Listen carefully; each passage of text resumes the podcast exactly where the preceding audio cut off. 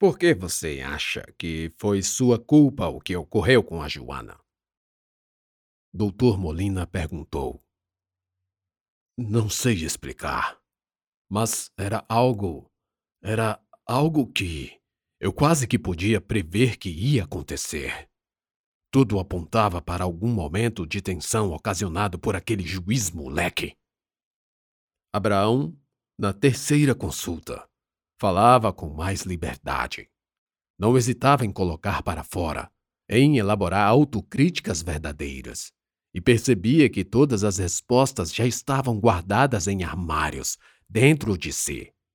Mas que só o analista parecia ter a chave de cada um abrindo-os para que o próprio analisando as encontrasse. Só uma dúvida. Doutor Molina recuou um pouco. Você me disse que ele, esse substituto, é muito novo. Não existe um limite de idade para juízes? É que eu não consigo imaginar alguém, ainda com cabelos pretos naturais, julgando sobre a vida de pessoas. Para o azar de muitos não existe limite.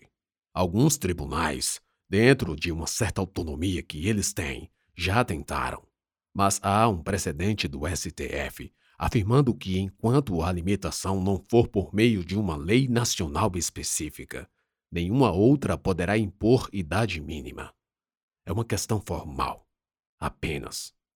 Eu acho até que os ministros da corte desejariam esse limite. E ainda não existe essa tal lei nacional? Sabe, talvez isso possa parecer um diálogo vazio, um sem sentido, mas eu realmente reflito sobre isso. Sobre essa questão de entregar parcela de um poder a uma juventude, provavelmente verde demais para o caso. Nossa conversa está se desviando do foco, mas, repito, é que eu fiquei curioso. Existe sim. Quer dizer, não propriamente a lei nacional. É tudo muito complicado, feito às vezes, penso, para ser assim. A lei que existe data de 1975. E aí a Constituição de 1988 meio que fez uma gambiarra para aproveitar essas leis anteriores até novas serem promulgadas. Ah, gambiarra, entendo. Voltemos. É, você estava falando que poderia prever, ok. E o que poderia fazer com essa previsão? O juiz parou para elaborar uma resposta. Conversar com Clayton, pedir para que ele não assediasse moralmente Joana. Isso poderia voltar-se contra Abraão. Indubitavelmente, o substituto já se lançara numa cruzada contra o titular e de qualquer meio sujo se utilizaria para ferir a todos que seu caminho cruzassem. Falar com Joana, mas alertá-la de quê? De que poderia ser a qualquer momento acossada por um imbecil, e isso por puro prazer do opressor? A culpeira, à espera do assalto, viveria horas de horror. Terror nos corredores, na copa, nas salas, nos gabinetes e até com a frase: O Dr. Clayton está lhe chamando. Realmente eu não sei como eu poderia impedir. Talvez nunca conseguisse. Então, por qual motivo se culpa? Não sei. Tenho dúvidas. Não sei. Dr. Molina deu um forte suspiro. Achou que era melhor encerrar. Abraão poderia encontrar a fonte da culpa, que talvez fosse criação só sua. Um arrependimento difuso e vulgar, de sabe-se lá o quê. Um remorso no subconsciente de algo que fez ou deixou de fazer há muito tempo. Como não ter dado bom dia a Joana, quando ela o tratava tão bem em todas as ocasiões, sem exceção. Sim, Abraão nem sempre foi esse santo que a copeira evangelizava. Não poucas vezes agiu frio, rude, grosso, não em razão do que Joana lhe poderia ter feito, mas por banalidades mundanas, causas a impaciência que transpirava pelos poros e atingiam inocentes como balas perdidas. A semana começou com audiências criminais, uma ou duas a cada dia. No primeiro, o caso era de um carteiro que foi preso em flagrante, por ter sido encontrada num cômodo de sua casa, uma montanha, literalmente, de cartas e correspondências não entregues. Mauro Jorge estava trabalhando, entregando cartas, quando a esposa ligou, urgindo dele pressa para voltar para casa. Antes mesmo de chegar, avistou a viatura da polícia. Sua primeira reação foi de susto, o medo de que algo aconteceu à sua família, esposa, filho ou nora. Desceu da moto e não tardou para ouvir de vizinhos que um homem furtando residências ficara preso no forro de sua casa. O alívio sucedeu só até o momento em que o tenente da guarnição perguntou sobre aquela quantidade de cartas entulhadas num dos quartos. Eram tantos envelopes que quase não se conseguia andar pelo espaço de dois por três. Os policiais, pisando com coturnos de borracha, andavam sobre papel e plástico, quase meio metro acima do piso. Você recebe mais cartas do que a Xuxa recebia. Disse um dos policiais. Mauro Jorge não soube explicar a razão pela qual aqueles envelopes, naquela montanha, quedavam inertes em sua casa. Depois de alguns contatos, ligações, orientações de superiores, o tenente levou Mauro Jorge para o departamento da Polícia Federal, pois o crime era contra os Correios. Está preso por crime contra o serviço postal previsto na Lei dos Serviços Postais, no artigo. O tenente olhou no celular e depois continuou. Artigo 40, parágrafo 1, ou seja, sonegação ou destruição de correspondência. Mauro Jorge saiu algemado, dividindo o espaço do camburão com o homem que pulou o muro para furtar sua casa. Um ladrão de casas e um ladrão de cartas. Pilheriou o policial que outrora fizera referência a Xuxa. Mas Mauro Jorge foi solto em pouco tempo. Não passou sequer uma semana. Agora o carteiro estava ali, na frente de Abraão. Era quase um senhor para quem não conhecia sua idade, que estranhamente ainda não passara dos sessenta. Na verdade, Faltavam dois anos para completar as seis décadas. E sol e chuva, doutor. Nem ferro aguenta. Disse com um sotaque interiorano, alisando o bigode ao ser perguntado sobre a idade. A cara era descarnada, não só a fronte da cabeça, mas o corpo todo. Nas têmporas, os sucos e fissuras dos pés de galinha, bem como as rugas da testa, tinham a cor mais clara que o conjunto, ao menos diversa da pele queimada. Talvez porque o sol tostasse enquanto, e era a maior parte do tempo, Mauro Jorge franzinha o senho e apertava os olhos ao forçar as pernas nos pedais da bicicleta amarela. O bronze, pois, ficou só por fora. A mesma coloração avermelhada e marrom existia nas suas mãos, e no pulso, onde possivelmente passou a vida usando um relógio, uma listra alva dava conta de sua cor biológica. Branco. Tudo nele era enrugado. Na firma até que dão protetor solar, mas parece que não presta, não. Sempre dizia. A audiência transcorreu normalmente, com oitiva de testemunhas. Na maioria, os policiais que acharam as cartas e no final, o interrogatório de Mauro Jorge. Senhor Mauro, o senhor tem a ciência da acusação do Ministério Público Federal? Tenho, mas não é verdade. Abraão ficou sem entender. Olhou para o advogado do réu, que apenas fitava o cliente, como que averiguar se o treino sairia como esperado. Pois bem, então conte o que ocorreu. O juiz perguntou. Você pode ficar em silêncio. Como lhe expliquei. Não haverá prejuízo. Não, doutor. Quero falar. Pois fale. As cartas estavam lá porque eu iria entregar depois.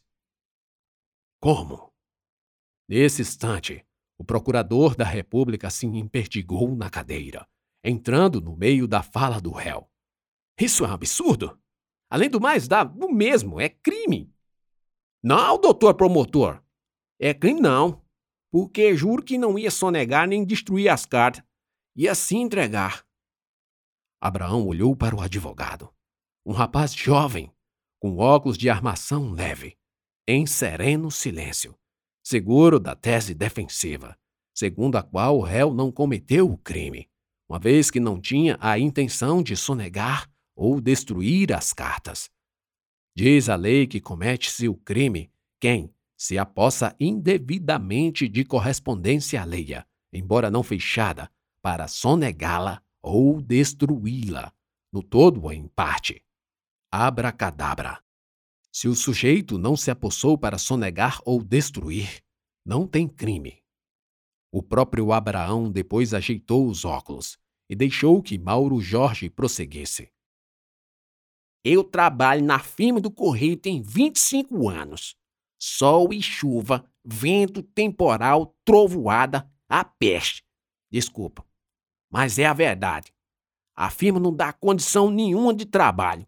E de uns tempos pra cá, depois que derrubaram a dona Dilma, tiraram minha moto e me botaram para entregar na bicicleta. Se fala tanto em privatizar, mas já está privatizada faz é tempo. O senhor conhece a ladeira do óleo?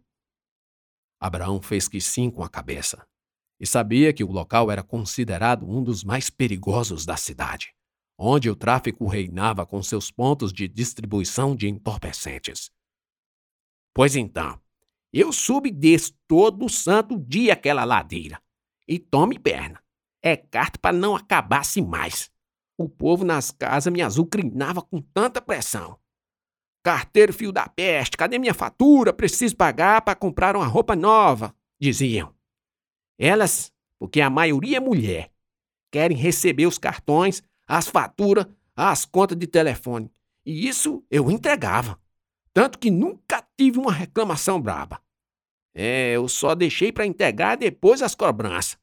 Carta de Serasa, SPC, cobrança de fiéis, envelope oferecendo coisa para as pessoas comprarem. Doutor, pobre é liso, mas não pode ver um papel de promoção lá por debaixo da porta que fica logo correndo doido querendo gastar o limite do cartão. Mas eu sofria mesmo era quando chegava tempo de eleição. Aí é que dá a boba para os políticos mandar cartão de festa para pedir voto. Cada caso um envelope. Imagina aí quantas cartas não chega. Metade que estava na minha casa era desses pedidos de voto que esses ladrões mandam com dinheiro do fundão eleitoral. Certeza que é. E isso sei porque os colegas falam. Por isso guardei. Então, você quer dizer que você ia entregar as cartas? O procurador interrompeu e se interrompeu. Depois de três anos. Tem carta de três anos. Doutor, por favor, vamos deixar o réu continuar. Mas, Excelência, esse crime é formal, não tem esse dolo específico que a defesa está pretendendo arguir. Abraão fez um gesto afirmativo, mas vago, concordando só para impedir o procurador de continuar na defesa de uma tese no meio da fala do réu. Era comum em todas as audiências, notadamente criminais, explodirem debates calorosos sobre teses e teorias, 90% importadas da Europa, Itália ou Alemanha. Sobre dolo disso, dolo daquilo, teoria disso, teoria daquilo, crime formal, material, ambiental, até o ponto de se perguntar se os teóricos germânicos da dogmática penal não têm o que fazer, a não ser passar um século e meio inventando teorias da ação, da conduta, do concurso, da diferença da participação e autoria, enfim. Senhor Mauro Jorge, Abraão retomou o interrogatório. Eu entendo que o senhor está dizendo que iria entregar as cartas. Mas, como o procurador perguntou, foram encontradas correspondências de três anos atrás. Entregá-las depois desse tempo todo? doutor juiz. Antes tarde do que nunca. Fez um silêncio sombrio. E o que pode fazer a gente pensar que o senhor ainda as entregaria? Eu ter guardado elas. Estão todas lá. Nunca joguei fora. Nem rasguei, nem toquei fogo. Nada disso. E o doutor pode mandar ir lá no meu distrito e perguntar. Todos vão dizer que sou o carteiro do povo. Veja lá, todo mundo gosta de mim. Já pensei até em ser candidato vereador. Tudo bem, disse Abraão, encerrando a audiência. Antes de se levantar e se despedir, Mauro Jorge se dirigiu ao juiz. Doutor, eu sei que fiz algo que não deveria ter feito. Perdi meu emprego por isso. Mas garanto ao senhor eu dei muito mais para essa firma do que ela me deu de volta. Fui demitido por justa causa. Perdi tudo. Disseram lá, não recebe nem um décimo. Só as férias vencidas e o restinho a receber. Uma mão na frente, outra atrás. Em casa, uma dificuldade com mulher desempregada, filho também sem emprego, sem contar com a nora morando com a gente, dividindo a boia e ainda buchuda, a barriga pela boca. Mas Deus é grande. Deus é grande, pensou Abraão, que deixava a sala de audiências com o coração tranquilo sobre como proceder com o carteiro do povo. Mal sabia ele o que a próxima audiência trazia.